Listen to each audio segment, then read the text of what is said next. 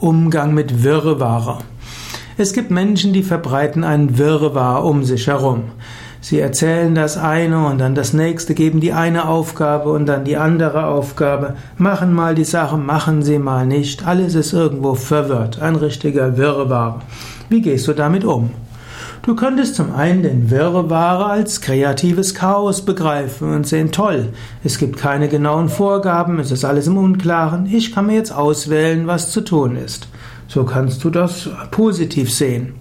Zweite Möglichkeit ist, du versuchst den Wirrwarr zu entwirren und versuchst eine Entscheidung dort herbeizuführen und das irgendwo zu regeln, Prozeduren zu etablieren und Vereinbarungen zu treffen, diese zu verschriftlichen und dann wird langsam der Wirrwarr sich lösen. Fang im Kleinen an und gehe dann weiter in etwas Größeres.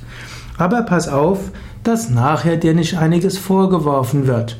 Im Entwirren eines Wirrwarres ist manchmal Feingefühl angesagt, aber manchmal auch Radikalität.